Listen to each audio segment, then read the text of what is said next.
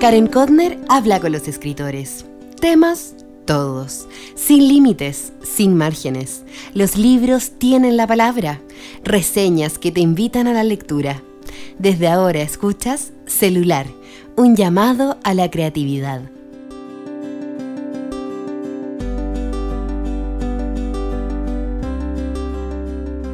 Hola, hola, ¿cómo estás? Grabo este episodio número 35 y el primero del 2021 un atardecer bastante caluroso de este miércoles 6 de enero. Hoy tengo un capítulo muy especial, con la entrevista a un tremendo escritor peruano que vive en España, Fernando Iwasaki. ¿Sabes lo que es entrevistar a alguien y darte cuenta que al frente tuyo tienes a una persona muy, muy inteligente y dulce? ese es Fernando.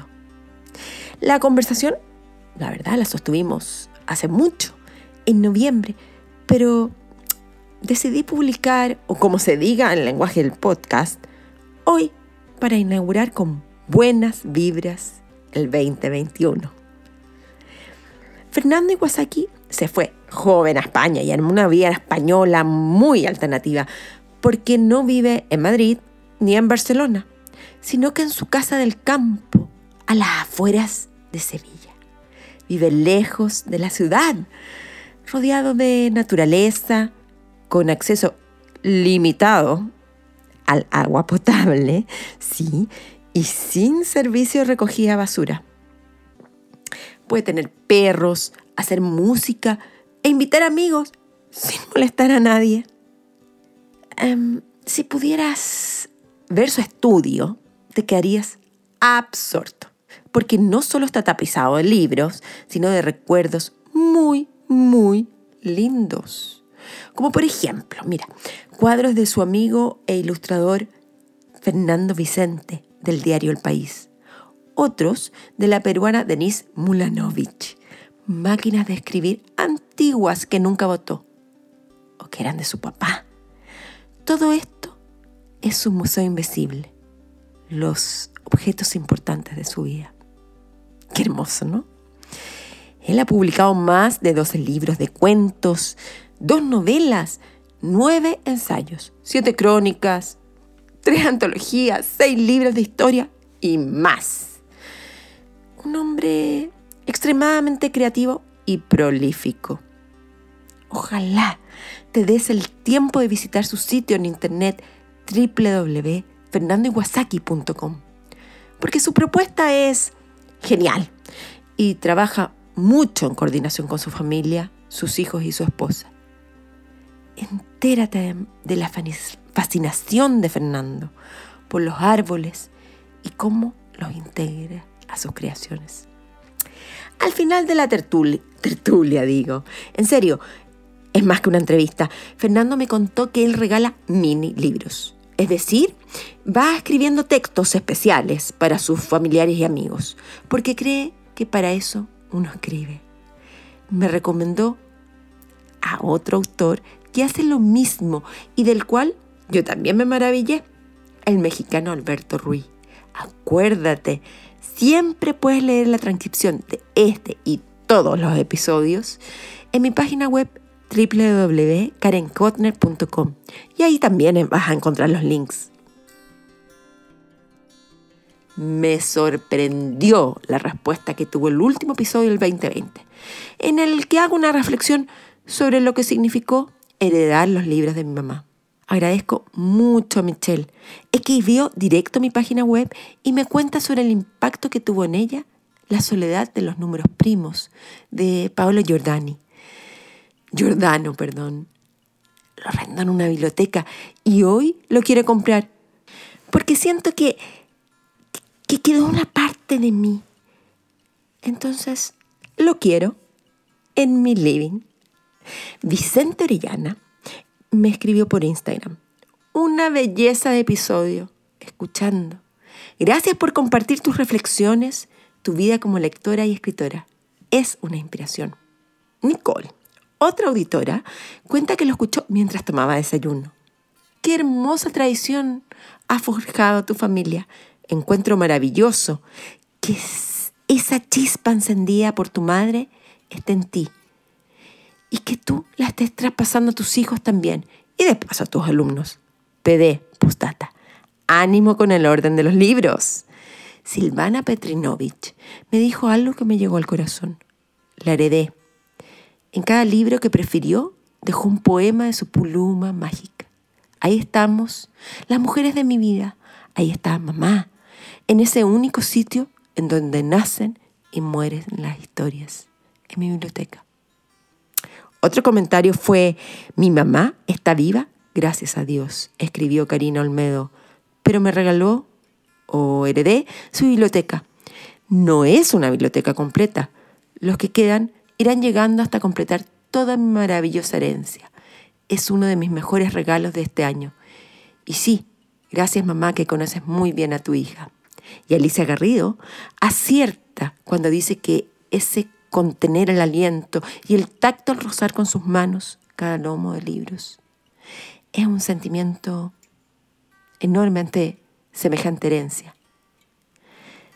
Si sumas todo lo afectivo del vínculo, en tu caso la ladrona de libros de Marcus Zusak, dejó en claro en mí lo que significa una biblioteca.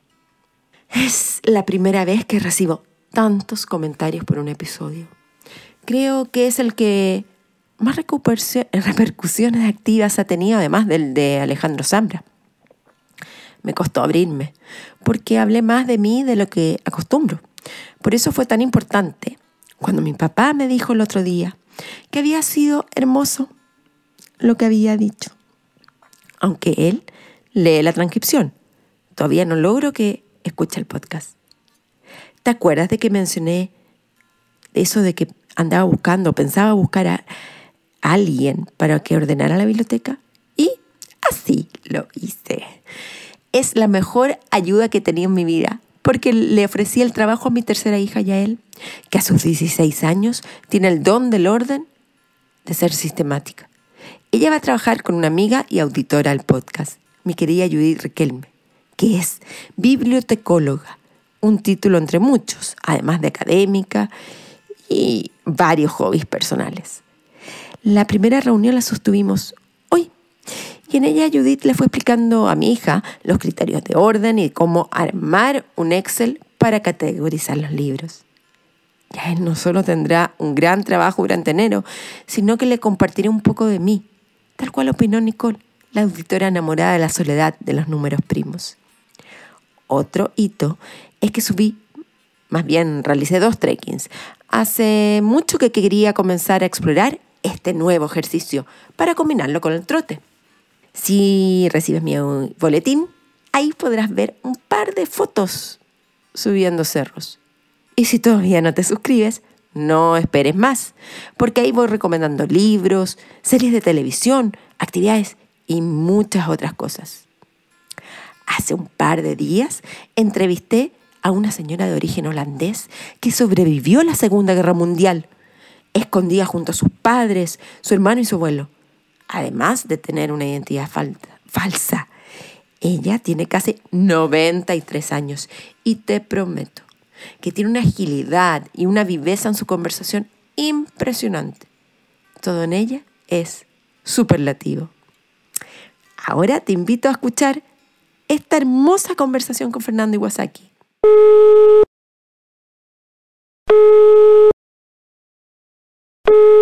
Fernando, ahora sí que podemos comenzar por tercera vez el intento, pero ya, nos metemos en este mundo de la conversación, lo vamos a pasar bien, muy bien, esa es la idea. Entonces yo quiero saber, ¿qué te interrumpí antes que te tuvieras que conectar aquí a este podcast celular, un llamado a la creatividad? ¿Qué estabas haciendo?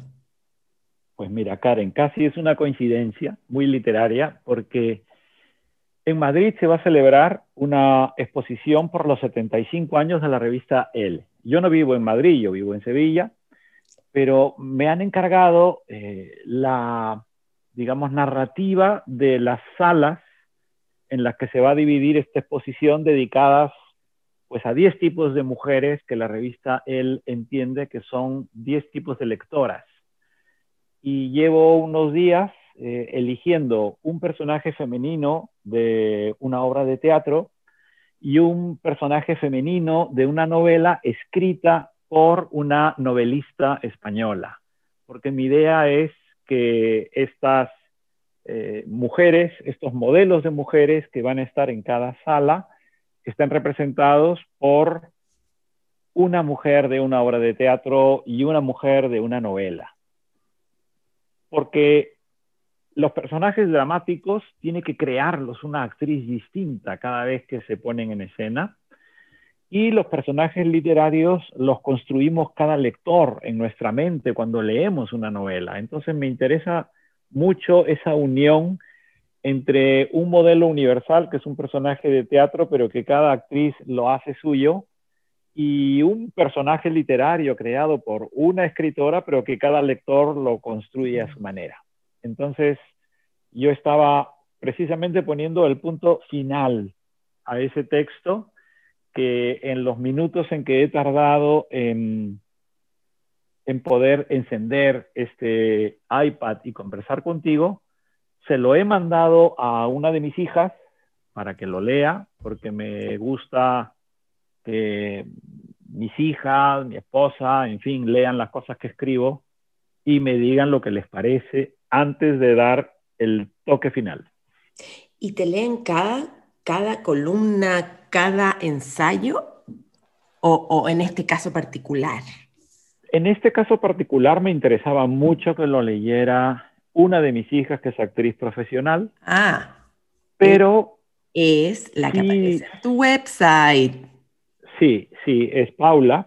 Es Paula. Pero, pero en este momento también debería decir que mi hija María Fernanda suele leer, la, suele leer la mayor parte de mis ensayos y mis libros, y por supuesto mi esposa se lee absolutamente todo lo que escribo, eh, ya sea de ficción o ya sea colaboración periodística o ya sea mm, cualquier texto, digamos, que, que va a tener mm, lectores. Eh, a ver, pero yo, Fernando, que...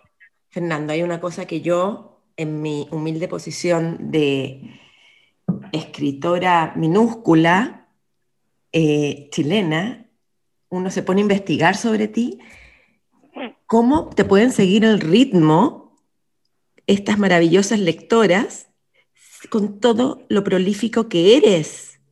Si bueno, será porque son tres, ¿no? Entonces se van repartiendo se van repartiendo, pero en realidad eh, mi hija María Fernanda, que es no solo filóloga, sino también actriz, pero que es, es alguien que está metida en la enseñanza universitaria, que, digamos, tiene un tipo de actividad que limita muchísimo con, con, muchas cosas que hago. Ella lee bastantes de las cosas que escribo. Si yo voy a dar una conferencia, eh, me parece muy importante que ella la lea, ¿no?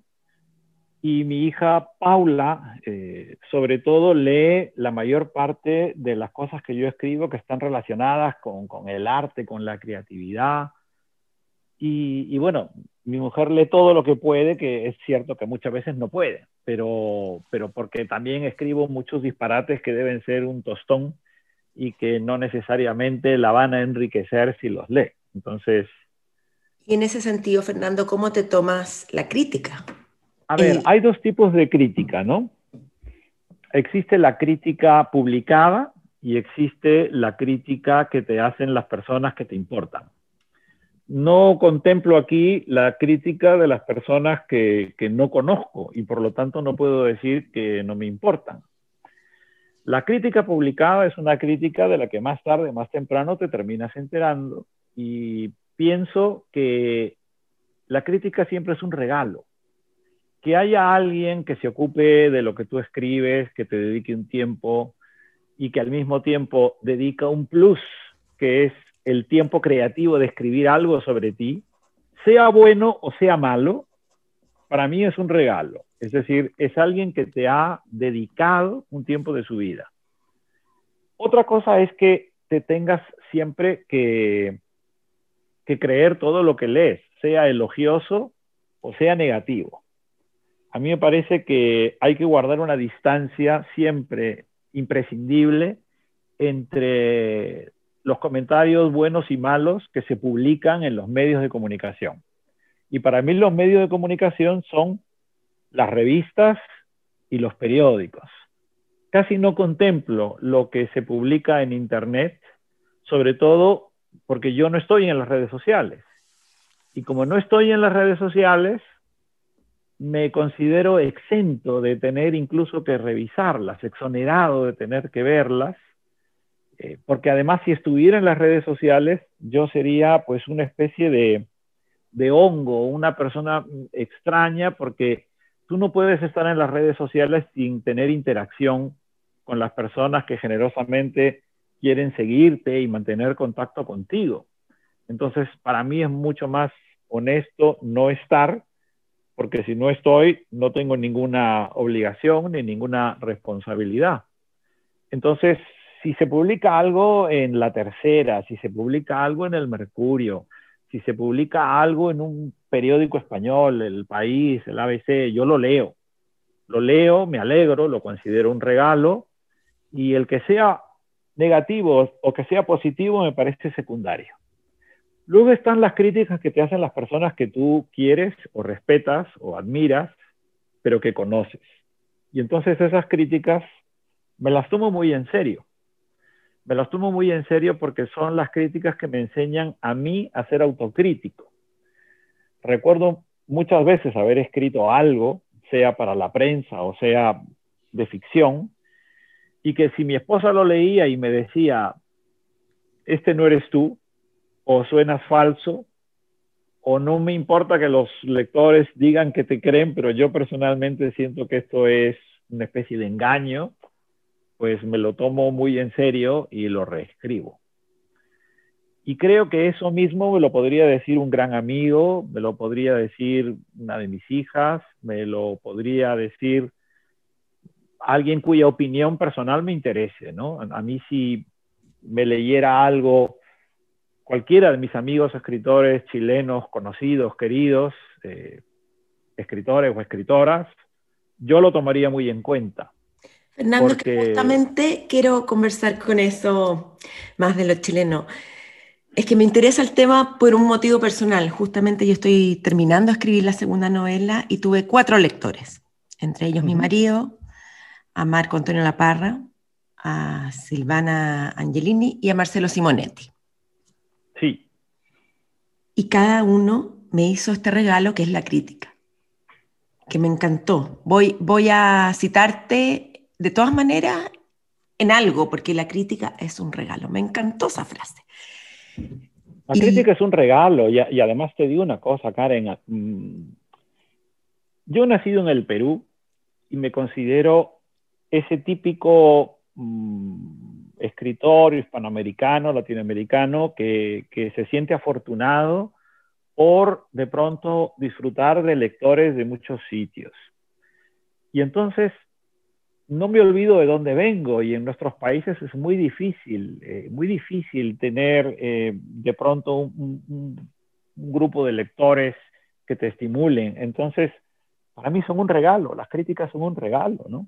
¿Cómo congenian las críticas, Fernando? Porque pueden ser que tengas tres, cuatro lectores y te digan cosas completamente distintas. ¿Cómo sabes distinguir cuál crítica, que son todas valiosas, recoger, integrar y las otras desecharlas?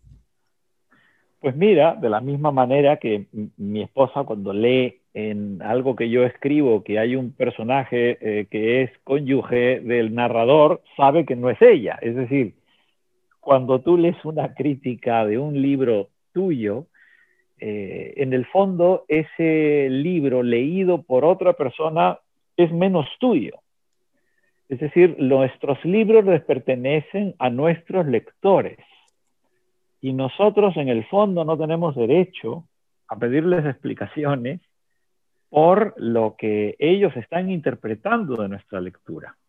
Cuando tenemos la oportunidad, como van a tenerla las amables personas que escuchen este podcast de nuestra conversación, a lo mejor ellos sí van a tener un poquito más de cercanía con nosotros y se van a enterar de cosas que no tiene por qué enterarse alguien que te ha leído sin saber quién eres y de dónde has salido.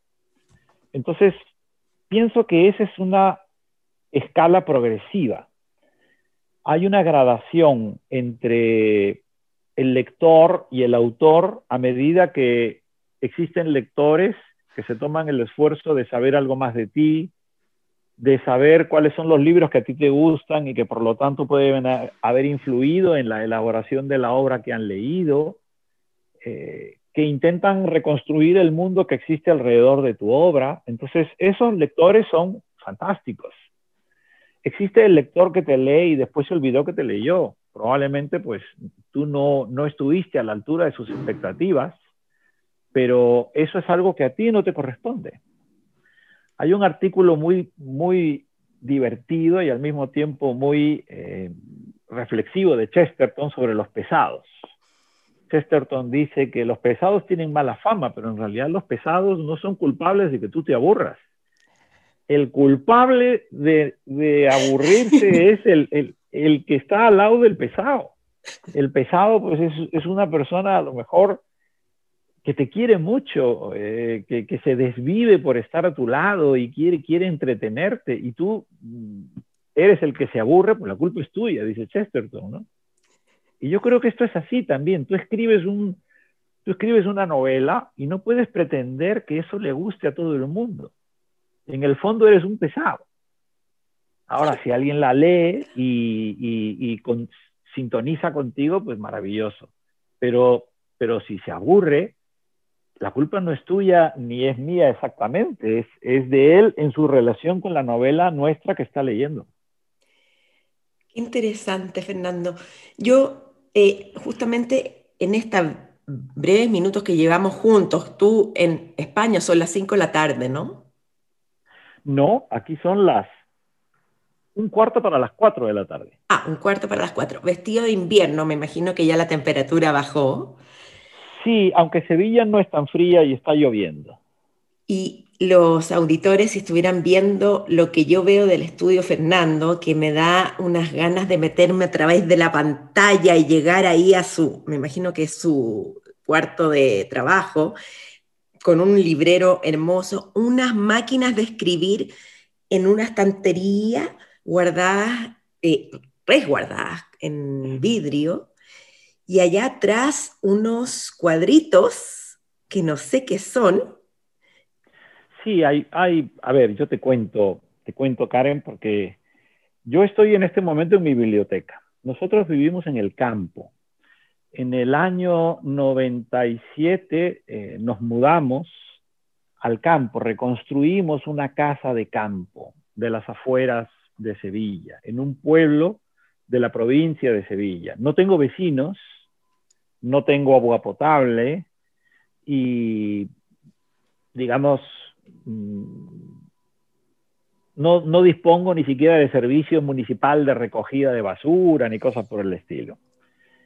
Eso en el confinamiento ha sido extraordinario, porque durante esta época en la que nadie puede salir, nosotros hemos disfrutado pues, de nuestra casa en el campo, con todas las ventajas que ofrece el campo.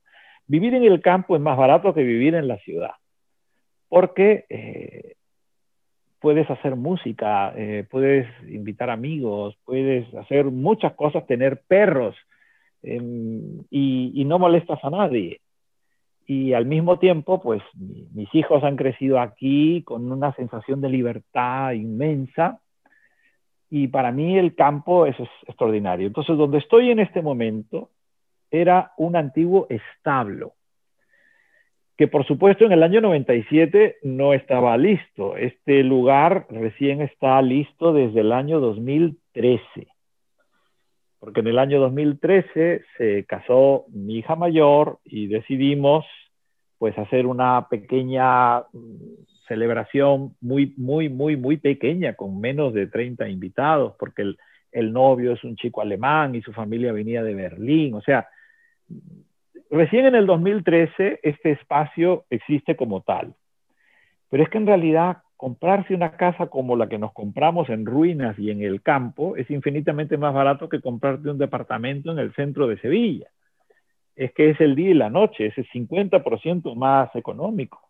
Y, y, nosotros disfrutamos de esta vida en el campo. Luego, los cuadritos que hay aquí a mi alrededor son cuadros de amigos. Eh, Fernando Vicente, el ilustrador del diario El País, es un gran amigo, es un artista que yo admiro. Yo le he pedido que me haga las carátulas, las portadas de muchos libros míos. De hecho, te las voy a enseñar porque están allí al fondo, como puedes ver. Estos cuadros que están aquí son de una pintora peruana muy querida, amiga mía también, que se llama Denise Mulanovich. Y para mí, y estas máquinas y computadoras portátiles, las laptops que ves en esa especie de vitrina, era la máquina de escribir de mi papá, eh, máquinas de escribir que yo he usado en otras épocas y mis primeros laptops que, que, que nunca los boté, nunca los tiré, porque aparte de contaminar, pues yo soy un poco cachivachero y romántico. Y aquí viene la, siguiente explicación. Yo creo que todos tenemos en nuestras casas un museo invisible. Creo que todos atesoramos objetos que fueron de nuestros padres, que fueron importantes en nuestras vidas. Eh, yo soy además de los que pone muñequitos delante de los libros en las estanterías porque a lo mejor hace años fueron juguetes míos o, de mi mamá y yo no me quiero deshacer de ellos. Ya me, corresponde a mí pasarles la franela y quitar las telarañas, pero, pero ese es mi museo invisible y, y tú tienes un museo invisible y cada uno de los auditores que nos escucha tiene en su casa un museo invisible. A mí me gustaría pensar que el que haga una web con los museos invisibles que existen en las casas de muchas personas, estaría creando un, lugar virtual muy interesante. Y, siento que esto es algo que me gusta compartir, ¿no? Yo no tengo a lo mejor obras valiosas de pintores renombrados, pero tengo cosas que han hecho personas que yo quiero y admiro. Y ese es mi museo. Y tu museo invisible, eh, ¿cómo ordenas los libros? Porque Hace un tiempo yo hice un, programa de podcast sobre cómo ordenar los libros, que no hay, no hay regla, hay sugerencias. Claro. Y me encantaría saber cómo los estás organizando. No sé si tienes un, balance de cuántos ejemplares no, en esta no, biblioteca. No, no, sé el número de libros que tengo. Siempre digo que me gustaría que no superen los 12.000. Porque cuando leí 20.000 leguas de viaje submarino de Julio Verne y yo podría tener 10 años, una cosa así, o 11. En el Nautilus, el capitán Nemo llevó 12.000 libros, que eran los libros que él consideraba que debían pues, sobrevivir a, ese desastre inminente que él pensaba que iba a ocurrir en la Tierra. Y hoy da susto pensar que 12.000 libros caben en un iPad, ¿no? O en un y reader Y, entonces, pues mejor que existan los libros físicos. Ahora, ¿cómo ordeno yo los libros? Eh, yo los libros los ordeno por afectos. Entonces, como estoy en un espacio que yo me vine también a vivir al campo para disfrutar del espacio, y el espacio para mí es tener libros, y mis amigos eh, que quieren tener libros, pero que viven en un departamento, cada cierto tiempo tienen que deshacerse de un número de libros, para poder mantener el lugar habitable, pues entonces yo que siento que tengo el privilegio de disfrutar de este espacio, los ordeno por afectos. Es decir, yo tengo una, una parte de, mi biblioteca donde están lo que podríamos llamar mis autores eh, Borges y los autores del boom y cercanías. Es decir, eh, tengo los libros de Borges, tengo los libros de los seis autores importantes del boom, ¿no? García Márquez, Vargas Llosa, Fuentes, Cortázar, Donoso y Cabrera Infante, y los autores que considero que están en las cercanías del boom, donde está Bray, donde está Ribeiro, donde está Jorge Edwards, eh, donde está, por ejemplo, Ibargoingoitia, Manuel Puig, eh, a estos autores los tengo todos juntos en el mismo sitio, eh, que te puedo decir que es este que está aquí. porque son autores con los que trabajo. Entonces me, los he leído a todos. Luego tengo otra estantería que sería esta, que es la que yo llamo de mis clásicos. Mis clásicos, que también me los he leído todos, serían Nabokov, Stendhal, Michel de Montaigne, esa de Queiroz, Tolstoy, mm, en fin, mis clásicos. Luego tengo otra sección que es relato, entonces ya ahí de pronto entra el género y los tengo divididos entre los autores de cuento latinoamericanos y los autores de cuento españoles. Y quizá ocupando un lugar más pequeño, autores de cuento mm, que no son de habla hispana. Luego tengo otra sección donde están los autores españoles con quienes tengo yo una especial cercanía. Y, ahí pues están Javier Cercas, o está Muñoz Molina, o está Eduardo Mendicuti, Felipe Benítez Reyes, Soledad Puertolas, Espido Freire, Marta Sanz.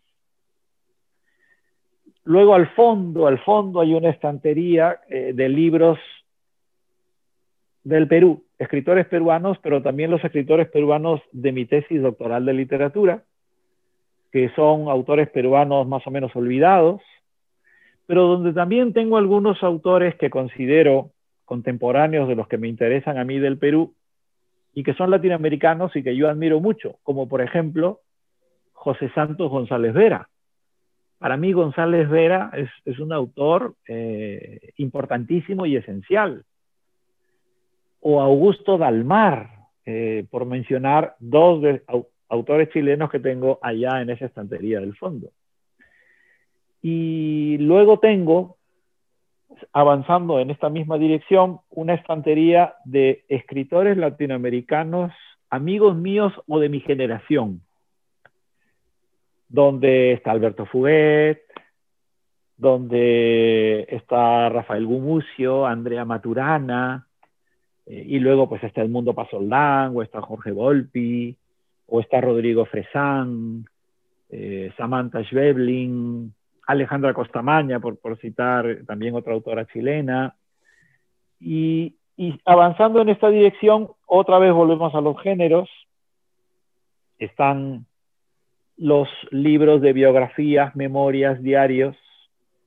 Luego tengo otra estantería con los autores de artículos eh, filológicos o de artículos publicados originalmente en prensa y después recogidos en libros, eh, diarios, libros de correspondencia. Me encanta leer la correspondencia de los escritores, sobre todo... Tienes libro de correspondencia de Tolstoy, lo pones en, eh, ¿en cuál repisa, en cuál sector? ¿En el libro de correspondencia o donde tienes a Tolstoy? No, con donde está, Tolstoy, ¿no? Me, parece que los libros de, Tolstoy, aunque sean sus cartas, tienen que estar juntos, ¿no?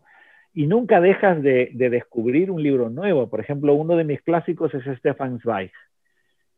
Y yo desconocía, yo ignoraba cómo Stefan Zweig había sido tan desleal con su primera mujer. Yo no lo sabía.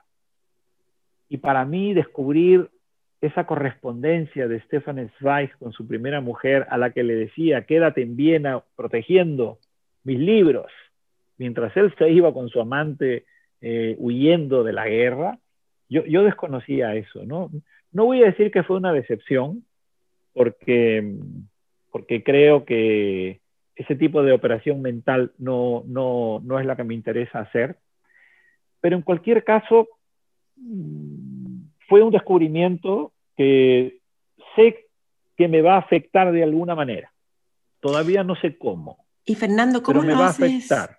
para el espacio? ¿Vas sacando libros que ya no ocupas? ¿Vas desechando libros en el sentido que los puedes donar, no sé? ¿O, o mantienes todo? Bueno, hay libros que, que simplemente cuando llegan a mis manos, sobre todo si son libros que yo no he pedido, si son libros que yo no he solicitado y al mismo tiempo no me interesan, pues yo los regalo o los dono a una biblioteca hoy está pasando una cosa terrible y es que ya ni siquiera las bibliotecas aceptan libros donados, porque tienen el mismo problema de espacio del que estamos hablando. Entonces es, es muy terrible ver que, que, a veces los libros mm, pueden acabar en un contenedor de basura. Mm. Y yo para eso prefiero no desprenderme de nada. Luego hay gente que te regala libros que tú no, no, esperabas y encima son tan cariñosos que te ponen una dedicatoria. Pues yo los conservo, porque no me parece, mm, o sea, muchas veces en las librerías de viejo compro libros dedicados porque me da pena que un libro dedicado tenga ese destino, ¿no? Entonces, es, es un tema sobre el que además me, me siento muy involucrado porque compro mucho en librerías de viejo muchísimo, muchísimo. En Chile, por ejemplo, cuando voy a Chile, me iba por, por digamos, esta zona que, que hay en el centro, a una librería de viejo, de un librero de viejo chileno que además es escritor y hacía, escribía obras de teatro. Que falleció. Y esa zona está llena de pequeñas librerías de viejo que, que siempre tienen maravillas, ¿no? Eh, maravillas sobre todo relacionadas con, con el Perú, con España y con Argentina. Fernando, eh, la verdad es que es fascinante, fascinante conversar contigo. O sea, yo, yo estoy como con los 20 sentidos del cuerpo, la cabeza, todo, todo, no me quiero perder nada. Y me asombré con tu propuesta en tu sitio web, que tú mismo dijiste, por favor, velo, analízalo. Me, asombré porque es bastante peculiar, bueno, como tú eres, ¿no? Sobre todo por la integración de intereses, que es la literatura, los árboles, la familia.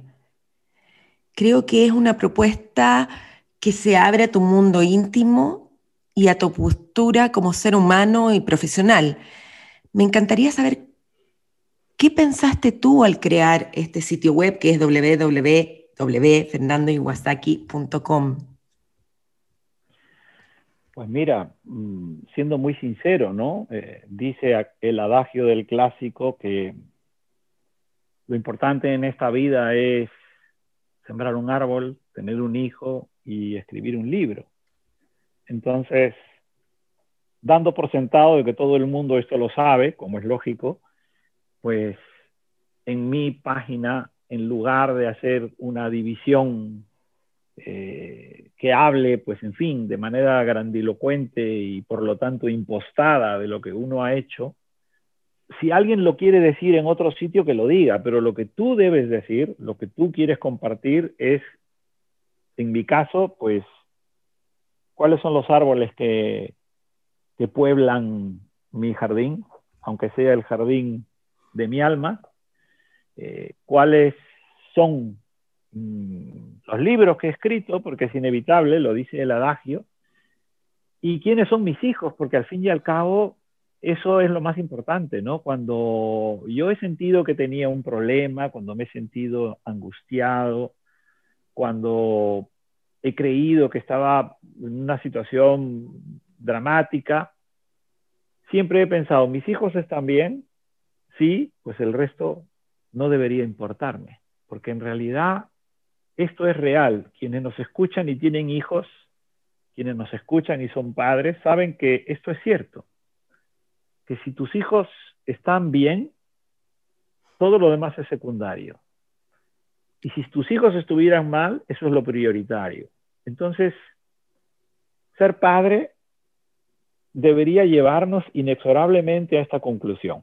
Ahora, yo he subido ya un nivel más esto es lo que, si fueran artes marciales ya sería cinturón negro, eh, ya soy abuelo. Entonces, ser abuelo es subir un escalafón más en este nivel y te puedo decir, Karen, y algún día tú lo descubrirás, cuando somos padres jóvenes, sabemos que daríamos la vida por nuestros hijos, lo sabemos. Pero la angustia de pensar qué será de ellos sin nosotros nos desasosegará. Cuando eres abuelo, descubres que darías la vida por tu nieto también. Pero la paz te inunda de una manera tan grande, tu sentido de que eso es lo correcto y que no te importa, es un sentimiento tan fuerte que yo creo que envejecer consiste en eso, en aceptar de una forma serena los sacrificios que harías por las personas que más quieres. ¿Y por qué no está tu señora? Que podemos saber el nombre de ella porque no, no lo he podido dar. Ah, pues ella se llama María Los Ángeles Marle, que no está. Apenas vio que me conectaba, salió despavorida porque ella es muy discreta, no, no le gusta mm, aparecer a veces ni en las fotos. De hecho, en mi página web, eh, a pedido suyo, ella será un árbol más. Y por supuesto, en la parte de los árboles hay una foto donde aparece el laurel de Indias, que todavía no he escrito ni he colocado las fotos que quiero colocar, entre otras cosas porque también quiero que ella las elija, mm, que quiere cuidar especialmente eso y me parece bien. Tampoco he hecho el árbol de mi madre, mi madre vive todavía, tiene Alzheimer y, siento, siento que si yo ahora mismo escribiera sobre ella, eh, no sería no sería algo representativo. Mi madre tiene un Alzheimer ya muy avanzado y, por lo tanto yo estaría escribiendo sobre ella eh, sabiendo que en mi cabeza tengo un recuerdo que al mismo tiempo convive con la imagen que yo tengo de ella como está en este momento, ¿no? Eh, Fernando, bueno, el Alzheimer nos toca a muchos. nos em, toca, nos toca y, no, y no podemos, fíjate, me gustaría decir, porque, porque si te roza de una manera especial, comparto contigo algo que yo puse en práctica. Como yo no vivo en el Perú, sino que voy de visita, y cuando voy de visita intento hablarle a mi madre a ver cómo reacciona, eh, mis hermanos me dicen, Fernando, es inútil, ella ya, mm, ella ya no te va a contestar. Bueno, pues cuando yo era un niño, mi mamá me decía, si tú te aprendes un poema largo de memoria, yo por cada verso te doy un sol. Entonces yo intentaba aprenderme los poemas más largos para tener más plata, ¿no? Entonces había un poema de Rubén Darío, que es el poema Era un aire suave, un poema larguísimo que todavía me lo sé de memoria. Y por supuesto, mi mamá, para que yo me lo aprendiera, lo aprendía conmigo. Entonces, mm, me senté al lado de mi mamá, mi mamá acaba de cumplir 85, y empecé a recitar con ella, ¿no? Mamá, era un aire suave de pausados y ella de pronto me dijo giros. El ave armonía ritmaba sus y ella me dijo vuelos. Y así nos recitamos todo el poema, o sea, mi mamá existía todavía en la poesía de Rubén Darío. Quien era mi mamá estaba allí, solo había que ir a buscarla. Cuando mis hermanos decidieron que se vendiera la casa de mis papás, eh, nadie quería los manuscritos de mi mamá, sus cuadernos, sus apuntes, sus papeles. Eh, yo me los traje todos. Y, y, por supuesto me dedicaba a hacer una exploración y clasificación porque mi mamá en ese sentido era un poco desordenada. Ahora, lo que fue terrible fue encontrarme con un cuaderno donde ella, sabiendo que estaba perdiendo la memoria, hacía ejercicios. Entonces ponía libros que tengo en la casa y entonces ponía en una columna el nombre del autor y en la otra columna el título del libro. Yo me imagino que lo rellenaba de arriba para abajo. Y ese ejercicio lo repitió muchas veces hasta que de pronto me di cuenta que quedaban casilleros en blanco y se olvidaba del autor o se olvidaba del título del libro. Entonces pasó a escribir otras páginas que decía, mis nietos son y su cumpleaños. Entonces ponía los nombres de los nietos y luego la fecha del cumpleaños. Así varias hojas hasta que empezó a olvidarse de los nombres de los nietos y de los cumpleaños.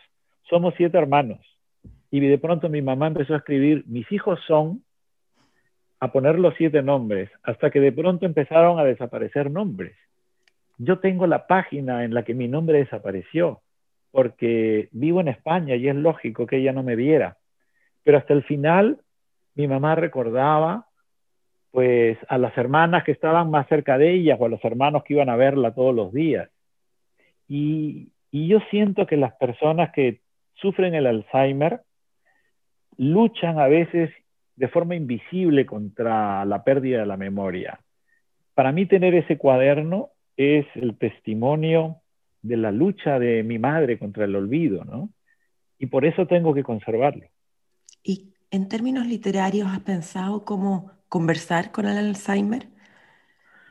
Sí, yo creo que el Alzheimer es como una especie de neblina que nos rodea y que, y que va levantándose y que en algún momento nos envuelve, pero la solidez de nuestros cuerpos sigue estando dentro de la neblina. Hay un poema de la premio Nobel polaca, Zimborska, eh, que se titula Vietnam. Es un poema sobrecogedor porque a la poeta se le ocurre que un soldado interroga a una mujer y le dice, ¿qué ha pasado? No sé. Mm, ¿Dónde están los habitantes? No sé. Eh, ¿Qué hace usted aquí? No sé. A todo responde, no sé. Y de pronto le dice, ¿y esos niños? Y ella dice, son mis hijos. Esa solidez de los hijos no la olvida nadie.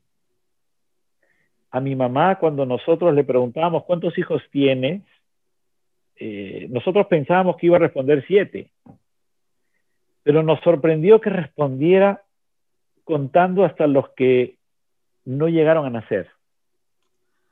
Mi madre perdió una, una bebé y perdió mellizos.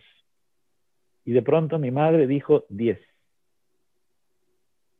Y nos dimos cuenta que a pesar del Alzheimer, ella recordaba a los tres que no nacieron. Eso es algo sólido en medio de la niebla del Alzheimer. Y tú mismo ya eres un hombre adulto, ya eres abuelo, ¿cómo te vinculas con el temor, con esta neblina del Alzheimer? Pues me vinculo de una manera terrible, es decir, a mí, a mí me da mucho miedo también perder la memoria porque siento que lo que yo soy es sobre todo el conjunto de cosas que he aprendido, que he escrito, que disfruto. Entonces, yo he visto a mi tío, el hermano de mi mamá, también en la misma situación, ya falleció. Y yo no sé si esto se manifestará en alguno de, mis hermanos o en mí mismo o en mis hijos, no lo sé. Pero la verdad es que a mí, lo que me ocurre a mí, mm, me, duele cuando pienso en que alguien tenga que hacerse cargo de mí. Pero en cambio a mis hijos, eh, la forma como yo intento persuadirles de que no se deshagan por lo menos de toda la biblioteca, porque, porque ellos pueden pensar y yo lo encuentro justo y razonable, que cómo van a hacer con todo esto, ¿no? Entonces, casi prefiero que siguiendo una ley natural, pues vaya a una librería de viejo y que, y que a otro haga lo que yo he hecho con tantos libros. Pero lo que hago para evitar, digamos, ese desenlace es decirles, cuando yo leo un libro, yo subrayo y yo escribo en los márgenes de los poemarios, de las obras de teatro, de las novelas, de los ensayos, para que cuando yo no esté, yo siga conversando con ustedes y que ustedes puedan decir, ¿por qué papá subrayó o escribió esto? ¿Qué nos quiso decir? Y entonces tendrás que seguir leyendo a lo mejor para averiguarlo. Y escribo mucho a mano, guardo todos los cuadernos en los que escribo a mano, porque siento que lo que escribo a mano es único. Y en cambio lo que se ha publicado en periódico, en revista o en libro, no me pertenece, como hemos estado hablando hasta hace un momento. Y, esto que escribes a mano, Fernando, ¿cómo lo haces para recuperarlo? ¿Cómo te acuerdas lo que escribiste a mano para volver a ocuparlo como material o simplemente lo dejas ahí? No, lo que tengo escrito a mano lo tengo, valga la redundancia, a la mano, porque todos los cuadernos míos eh, están más o menos ocupando una misma estantería. Y esos cuadernos para mí son un material de trabajo y por lo tanto, cuando yo escribo un libro o un cuento, siempre utilizo un cuaderno primero para hacerme las preguntas sobre lo que voy a escribir. Entonces, por cada novela o por cada libro hay un cuaderno que fue un germen, un punto de partida. Está escrito a mano y probablemente mm, no tenga más valor que el afectivo, ¿no? no, no me imagino no me imagino a una universidad gringa comprando mis cuadernos, o sea que... Yo sí, yo sí. Porque eres... Que, que, compren tus cuadernos, yo espero. Los tuyos, los tuyos, no los míos. Y dime una cosa, ¿cómo lo haces también? Tienes una memoria privilegiada, pero me imagino que cuando lees estás subrayando, eres un lector activo. ¿Cómo lo haces para organizar todas esas citas a veces que quieres incorporar o esa meta literatura?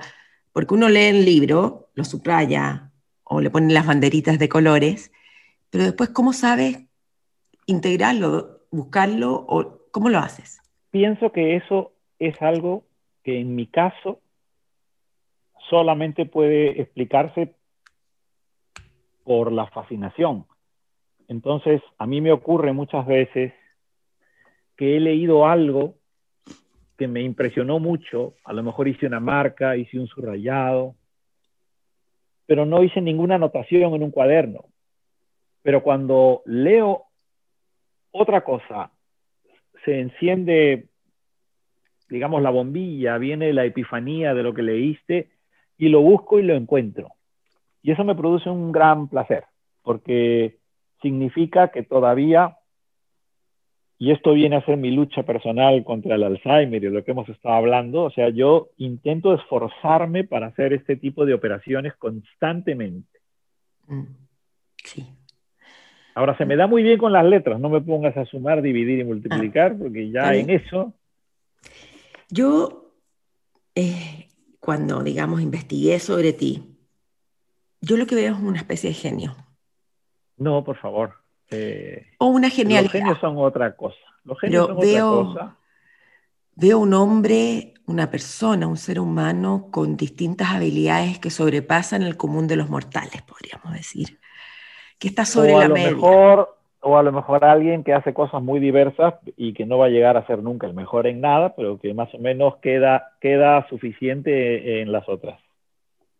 Así se definía Di Stefano, que no está mal, Di Stefano decía, yo nunca voy a ser el mejor futbolista porque no, pero intento ser más o menos bueno en todo. Entonces, este, Di Stefano no se comparaba pues con nadie y, yo siento que eso, eso es muy real, ¿no? E, es decir, mm, yo, yo siento que lo que te hace especial para los amigos o para tus estudiantes o para tus colegas o para tus lectores, es que en algún momento seas capaz de rozarles eh, el corazón.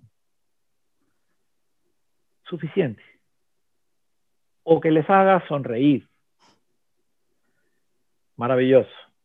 El resto, el resto no, no te concierne, no, o sea, a ti como autora, no debería importarte. Fernando, hoy día es un día muy especial. Estamos conversando en este podcast. Al día siguiente las elecciones, la finalización de elecciones en Estados Unidos. Tú escribiste sobre Trump justamente en el año 2016. Una, no sé si lo recuerdas. No, eh, sé que he escrito sobre, sobre Donald Trump muchas veces y, y en principio no recuerdo a qué artículo eh, Te voy a este decir de inmediato que lo dejé por aquí. Desgraciadamente, ahora no lo encuentro.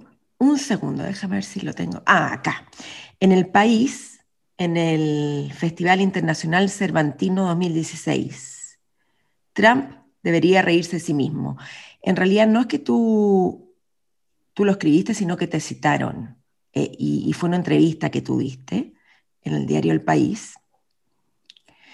Y, me gustaría saber qué has reflexionado tú a partir de lo que estamos viviendo, ¿no? Bueno, en realidad desde aquella, desde aquella respuesta que yo di en el año 2016 hasta hoy, creo que probablemente cuando hice esa reflexión, eh, ni siquiera era presidente todavía de los Estados Unidos, probablemente era candidato. Y, además, nunca me pude haber imaginado que iba a gobernar. Es decir, para mí era casi una evidencia física que iba a, a gobernar Hillary Clinton, ¿no? Entonces, ni, ni en la pesadilla más lisérgica yo podía haberme imaginado que algún día iba a gobernar los Estados Unidos de América un señor como Donald Trump. Entonces, eh, además, me parece que en esa misma entrevista eh, también me hicieron preguntas sobre Obama y, en fin, no, ahora estoy trasladándome a, a ese festival cervantino de, de, Guadalajara, pero de Guanajuato, perdón.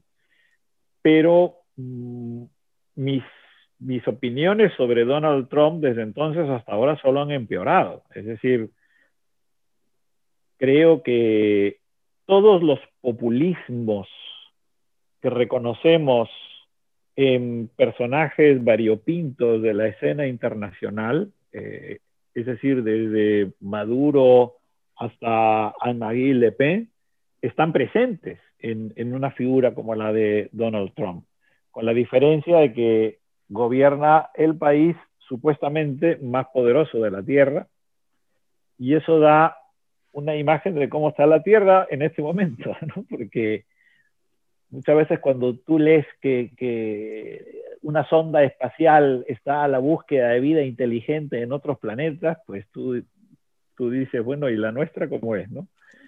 Eh, me, me, me, parece, y esta es mi opinión personal, así que solamente eh, soy responsable de lo que estoy diciendo yo mismo, siento que el que gobierne un país como los Estados Unidos de América, con esas universidades, con esos intelectuales que han tenido, con esta influencia que ejercen sobre el pensamiento en, en, todo el mundo, es expresión de una decadencia. Y es una decadencia que la podemos observar en, las, en los estamentos políticos de los países de todo el mundo. No sé cómo ves tú eh, la evolución de la política en América Latina en general o en Chile en particular, pero por ejemplo yo pienso en mi país, en el Perú, prácticamente desde Alan García hasta el presidente provisional que actualmente gobierna, que acaba de ser, eh, digamos, mm, se ha autorizado que se vote su vacancia, es que todos presos o suicidados o prófugos, y estoy hablando en este caso solo de, del Perú, pero vivo en España y tampoco en España encuentro razones para sentir que la política eh, es un ejercicio que atraiga a personas honradas y brillantes. Y, y, miro por Europa y me encuentro un panorama muy similar en países como Italia o en países como Francia. Ahora, sí debo decir, y yo creo que aquí hay una, una posibilidad de esperanza, los países que en este momento están gobernados por mujeres, Karen, son los países que no solamente mejor han sorteado eh, los estragos de la pandemia, sino que además son países que disfrutan de una singular estabilidad. Eh, comenzando por mm, la señora Merkel en Alemania, siguiendo por estas jóvenes mujeres que gobiernan las democracias escandinavas, en Noruega, en Finlandia, eh, Suecia, yendo hacia Nueva Zelanda. Es decir, yo encuentro que, probablemente este momento de crisis eh, que tenemos en el mundo exprese también el desgaste de una forma de hacer política que hasta ahora ha estado monopolizada pues por, por, el hombre en términos estrictamente de género, ¿no? A mí me parece que las mujeres que siempre han sido las que sanan, las que cuidan, las que concilian, las que quieren, las que se involucran, las que comprometen, las que se negocian, eh, cuando gobiernan, están demostrando que, que son capaces de hacerlo mejor. Pero las mujeres, estoy completamente de acuerdo, pero las mujeres somos tan seres humanos como los hombres, solo que llevamos menos tiempo en, en el poder de primera línea. Pero voy al poema de, de la Simborska. ¿Y estos niños quiénes son? Son mis hijos. Eso a veces, por desgracia, un hombre ni siquiera lo admite. Ojalá tus palabras sean ciertas hasta la eternidad y el poder no nos corrompa, al igual como ha corrompido, porque sería la solución a muchos problemas. Sin duda, pero fíjate, yo creo que tiene muy mala prensa en este momento la familia a nivel mundial y probablemente en los, en los círculos intelectuales en los que nosotros nos movemos, la familia tiene mala prensa. Eh, algunas de mis mejores amigas y, brillantes, inteligentes, este, extraordinarias, también tienen como característica el, no querer ser madres. Este, y es algo que lo vemos constantemente, ¿no? Yo siento que la familia es una especie de,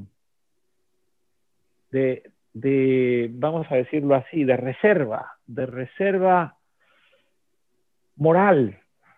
Eh, porque cuando tú tienes una familia, yo siento que esa familia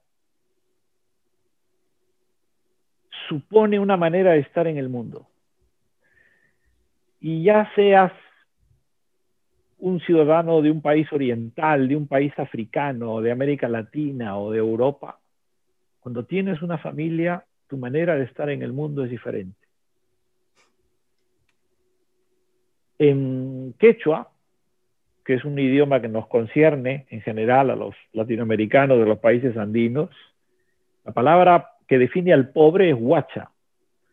Y huacha se traduce del quechua como el que no tiene pariente el que no tiene familia es un pobre.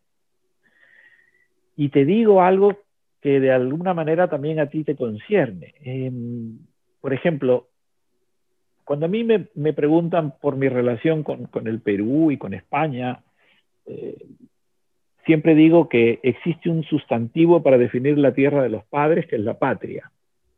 Pero no existe un sustantivo que defina la tierra de los hijos. y, ese sustantivo que no existe eh, por lo menos para mí, me permite nombrar a España. Pero eso me ha llevado a preocuparme por otras lenguas, ¿no? En el alemán, en el alemán existe un sustantivo para definir, pues, la tierra que tú has elegido para vivir, que es el Valheim. Pero en hebreo existe una palabra para definir a la mujer que ha perdido al hijo. Nosotros en español o en digamos, en nuestra lengua tenemos huérfanos, el, niño que no tiene padres, pero la madre que ha perdido un hijo tiene una palabra en hebreo. Y mis amigos eh, que viven en Israel me dicen que también existe una palabra para esa tierra que tú construyes para tus hijos, ¿no? Entonces yo siento que estos conceptos, que a lo mejor nosotros como hispanohablantes no los manejamos, deberíamos interesarnos por ellos, porque las cosas que están por nombrar, si nos empeñamos en nombrarlas, existirían. Ante esta disyuntiva de la maternidad, que es algún tema, es uno de mis temas, yo diría que es uno de los temas que me preocupa, estamos creando nuestro propio holocausto, estamos creando una sociedad, a mi parecer, más egoísta, más centrada en el uno, una, en la mujer como productora de una vida más individualista y en el cual la familia yo creo que es el órgano central para educarnos para ser mejores seres humanos. Desgraciadamente creo que no existe nada mejor y no va a existir. No, en realidad es lo que te puede de alguna manera inmunizar contra la irresponsabilidad.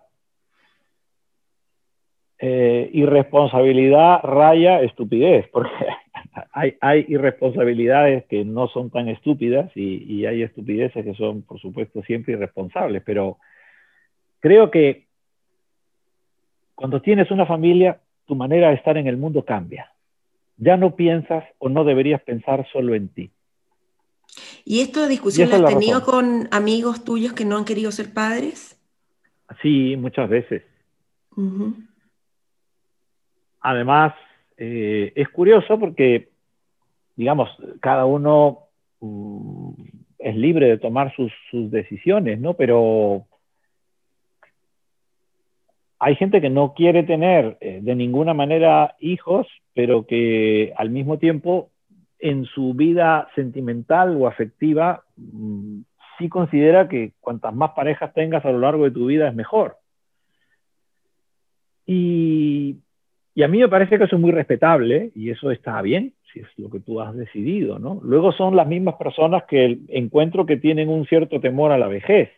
Yo no sé en esto, digamos, los países latinoamericanos, nuestro, nuestro precario estado del bienestar eh, quizá todavía nos protege sobre otras irresponsabilidades, pero en Europa, en Europa hay gente que te dice, pues yo, ¿para qué quiero tener hijos o para qué quiero tener una pareja estable si yo al final cuando me jubile exigiré que me den una plaza en una especie de residencia pública?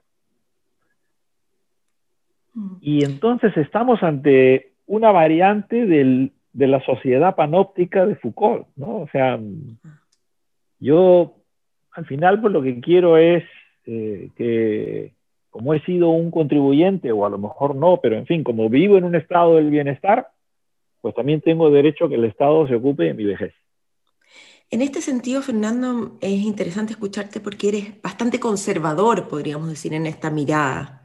Yo también. O a lo mejor esto, o a lo mejor esto es lo más transgresor y, y revolucionario dadas las actuales circunstancias. Es decir, a mí jamás en la vida, por ejemplo, mm, aquí en España hay mucha gente que pide subvenciones por tener muchos hijos y una familia numerosa.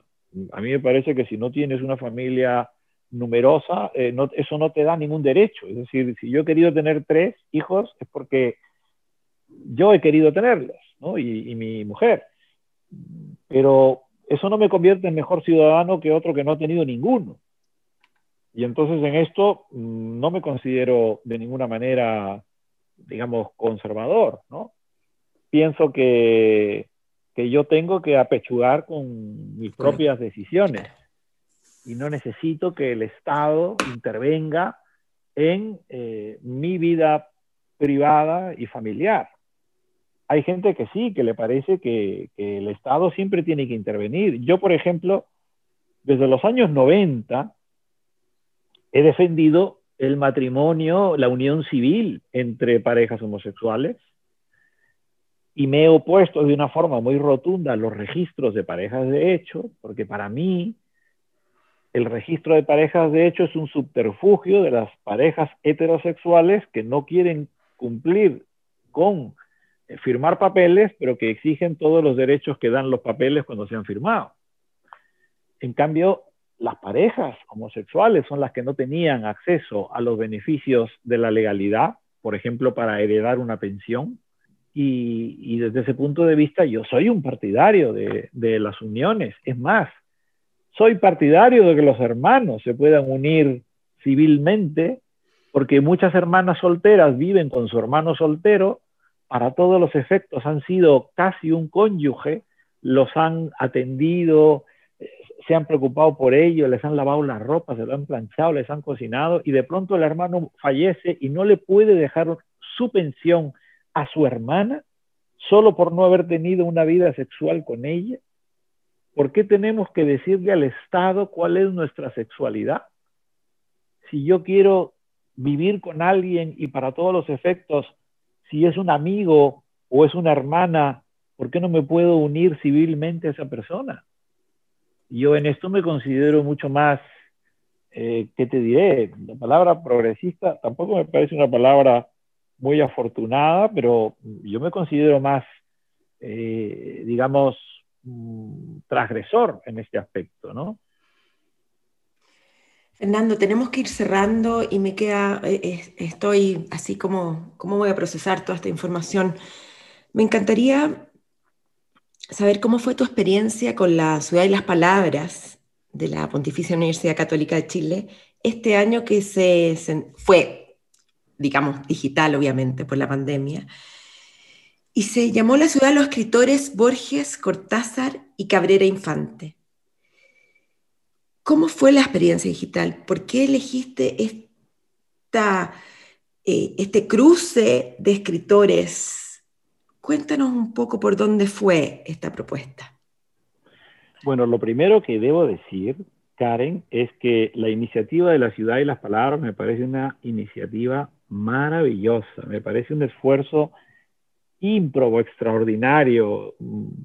Por ahí han pasado unos escritores tan importantes que tú te sientes un privilegiado de haber formado parte de esa enumeración. Y en mi caso, pues era la tercera vez que participaba en una actividad de, de la ciudad y las palabras, solo que las dos anteriores estuve en Chile y me muero de ganas de volver porque tengo grandes amigos en, en Chile y disfruto muchísimo de, de la hospitalidad chilena. Entonces, ya que exista algo como la ciudad y las palabras, es, prodigioso, aunque no vuelvan a invitarme nunca más. Entonces, hay que apoyar esa iniciativa.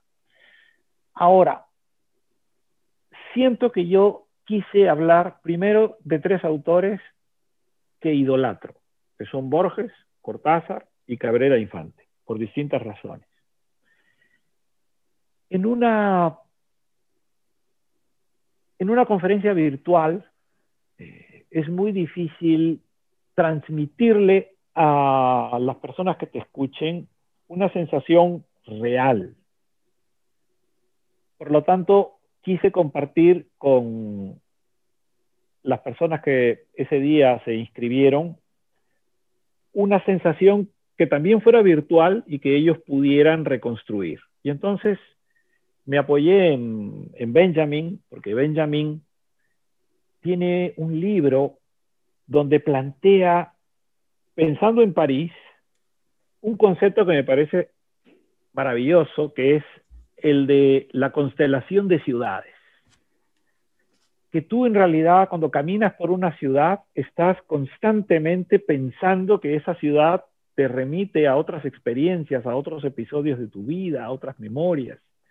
Y que entonces si a ti te gusta París, que era lo que él escribía, él no podía dejar de pensar en su infancia en Berlín, ni podía dejar de pensar en los años en los que fue feliz en Nápoles. Entonces, para él, su constelación ideal de ciudad implicaba Berlín, implicaba París, implicaba Nápoles y, por supuesto, algunas ciudades más.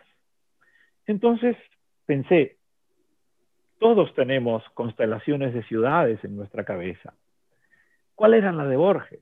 Bueno, pues está Buenos Aires, está Ginebra, donde está enterrado en el cementerio Plen Palais, pero también Londres. Es decir, para Borges, Londres es el laberinto, Londres es, es una ciudad mm, crucial, en cierta forma Sevilla, porque Borges vivió en Sevilla eh, unos meses del año 2019, mientras tenía unas vacaciones de, del bachillerato que estudiaba en Ginebra, precisamente. Entonces, la constelación de Borges era muy clara. Luego Cortázar también supone otra constelación de ciudades.